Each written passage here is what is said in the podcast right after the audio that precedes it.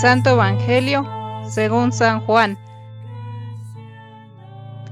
En aquel tiempo fue Jesús con sus discípulos a Judea y permaneció allí con ellos, bautizando. También Juan estaba bautizando en Enón, cerca de Salim, porque ahí había agua abundante. La gente acudía y se bautizaba, pues Juan no había sido encarcelado todavía. Surgió entonces una disputa entre algunos de los discípulos de Juan y unos judíos acerca de la purificación. Los discípulos fueron a decirle a Juan, Mira, maestro, aquel que estaba contigo en la otra orilla del Jordán y del que tú diste testimonio, está ahora bautizando y todos acuden a él. Contestó Juan, Nadie puede apropiarse nada si no le ha sido dado del cielo. Ustedes mismos son testigos de que yo dije, yo no soy el Mesías, sino el que ha sido enviado delante de él. En una boda, el que tiene a la esposa es el esposo. En cambio, el amigo del esposo que lo acompaña y lo oye hablar, se alegra mucho de oír su voz. Así también yo me lleno ahora de alegría es necesario que Él crezca y que yo venga a menos.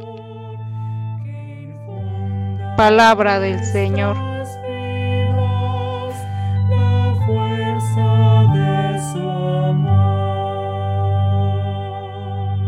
Sábado 9 de enero del tiempo de Navidad.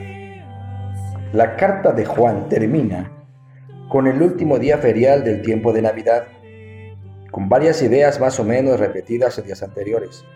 Ante todo, la convicción de que si le pedimos algo conforme a su voluntad, Él nos escucha.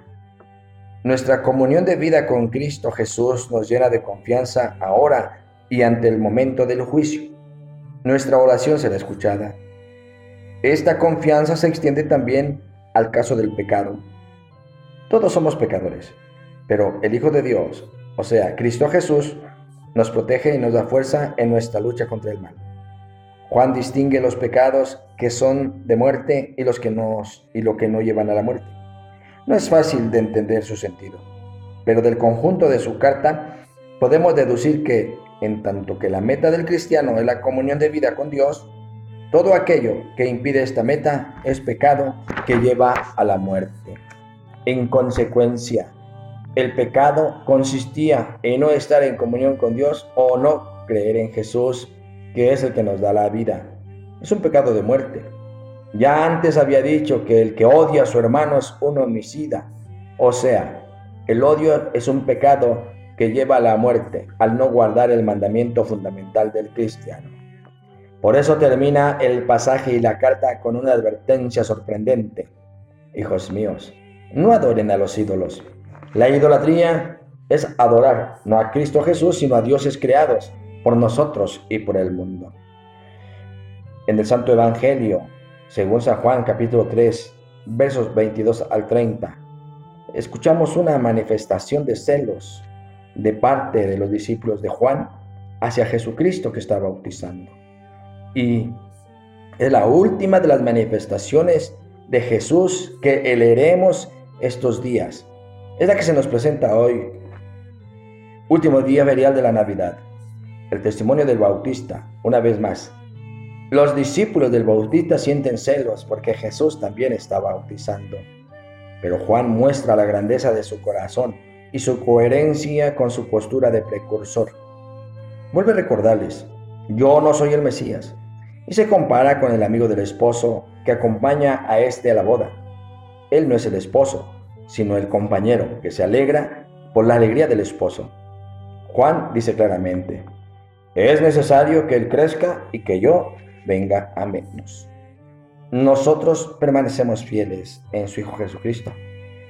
Son las últimas líneas de la carta del apóstol Juan que corresponden a las últimas palabras del otro Juan, el Bautista. Nadie puede apropiarse nada si no le ha sido dado del cielo. El haber estado cerca de Jesús en sus manifestaciones realizadas en nuestro favor, puro don del cielo, nos ha colocado en una situación nueva. Ya no somos de la tierra o de nuestro mundo, existimos en Cristo. Nuestra vida toma una novedad absoluta con la que debemos ser coherentes. Estamos bajo la atracción del Padre que nos lleva al Hijo. Somos impulsados por el Espíritu. Somos como, como aquellas multitudes que iban a Jesús y parecían preocupar a los discípulos de Juan el Bautista. La iglesia está bajo ese impulso dinámico, hoy como ayer, porque esa es la fuerza del Evangelio. El viento sopla donde quiere y oyes su ruido, pero no sabes de dónde viene ni a dónde va. Esa es la dirección verdadera que Cristo nos ha enseñado. El servicio impulsado por la caridad que crea comunión, que crea iglesia. Lo que no es servicio y no está impulsado por la caridad y no crea comunión, no es verdadero espíritu de Cristo.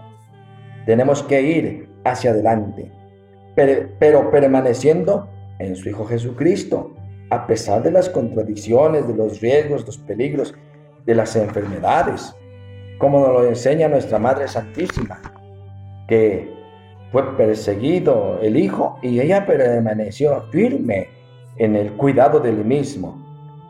Y lo llevaron a la cruz. Y nuestra Madre Santísima sigue estando ahí cumpliendo la voluntad del Padre.